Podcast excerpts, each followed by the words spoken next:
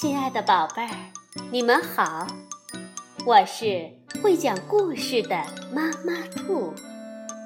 故事是可以玩的，欢迎宝贝儿们到小粽子和妈妈兔一起边看边听玩故事。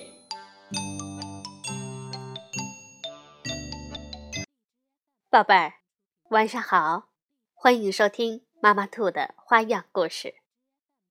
今天我们要讲的故事是由意大利的马西莫·莫德里奥著，李静静翻译，中国少年儿童出版社出版，名字叫《卡罗塔先生》。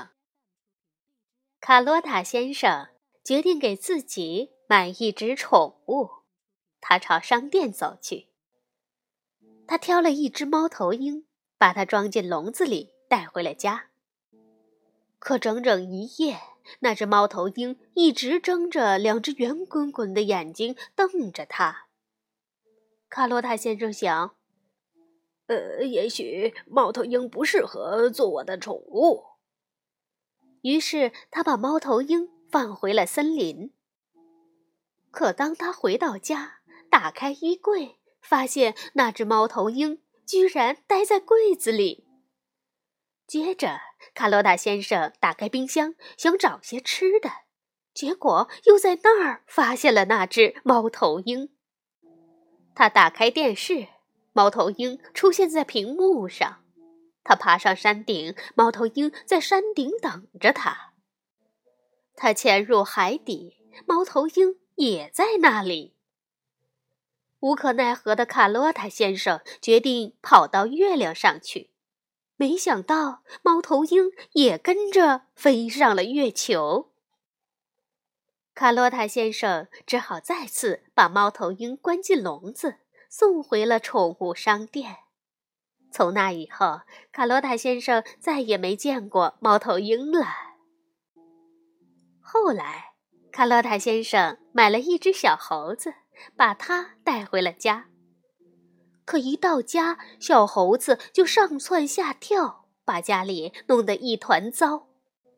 他还特别喜欢往卡洛塔先生的脑袋上砸盘子。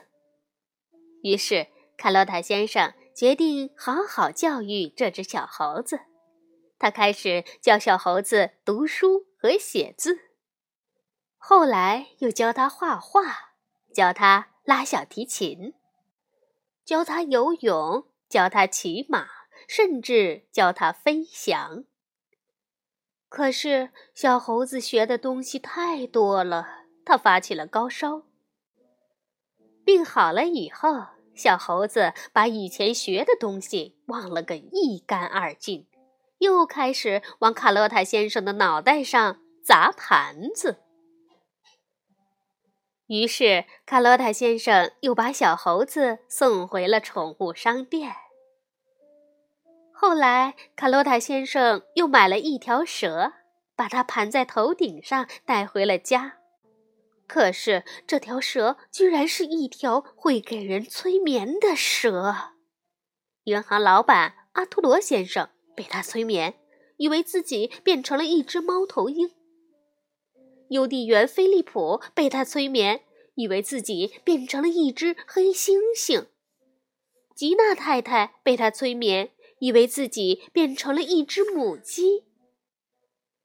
卡罗塔先生不明白周围发生了什么事，只觉得所有的人都疯了。回到家，那条蛇把卡罗塔先生也给催眠了。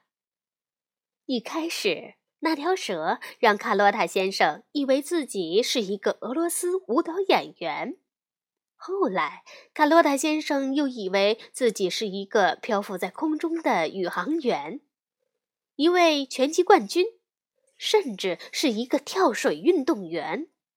卡洛塔先生从高高的柜子砰跳了下来，幸亏卡洛塔先生的脑袋比石头还要硬。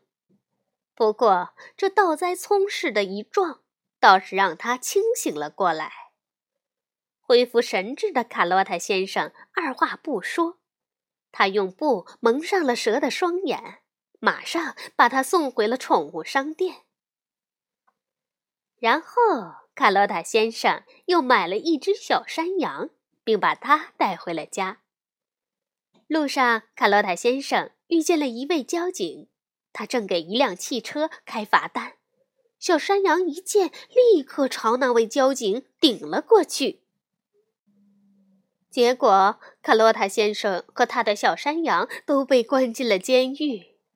后来，小山羊用脚顶穿了牢房的墙壁，和卡洛塔先生一块儿逃了出去。卡洛塔先生严厉地批评小山羊：“以后再也不许伤害任何人了，明白了吗？”话音刚落，卡洛塔先生和他的小山羊就遇上了一个抢劫犯。卡洛塔先生一边把钱包交给抢劫犯。一边朝小山羊使眼色，想让他对坏人发起攻击，但小山羊却纹丝不动。事后，卡洛塔先生向小山羊解释说：“，有些时候你是可以撞人的，你甚至应该这么做。”没过多久，他们在路过市中心时。看见市长正在为一座新建成的喷泉剪彩致辞，这时小山羊突然朝市长猛撞了一下。哦，这还得了！卡洛塔先生只好带着小山羊飞一般的逃跑了。